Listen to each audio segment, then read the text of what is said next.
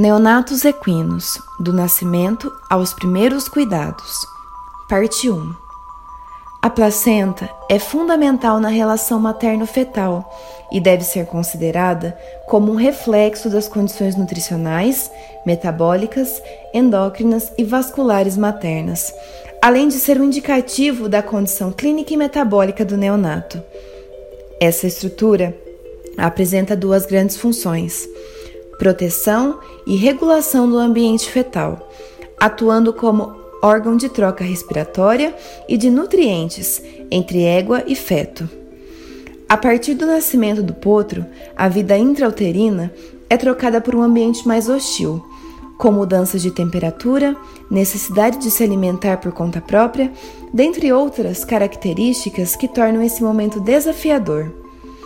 Os principais cuidados com os neonatos estão diretamente relacionados ao sistema respiratório, sistema cardiocirculatório, temperatura, cuidados com cordão umbilical, excreção de mecônio e amamentação.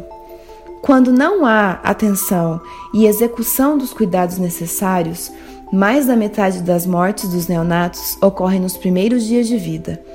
Essas mortes são geralmente causadas por distúrbios não infecciosos, como hipotermia, hipoglicemia e anormalidades relacionadas à distocia, com alta incidência de mortalidade do recém-nascido. Um neonato equino normal e saudável deve ser capaz de assumir e manter o decúbito external, apresentar o reflexo de sucção em até 30 minutos após o nascimento. Deve ser capaz de ficar em estação em até 60 e mamar em torno de duas horas após nascer.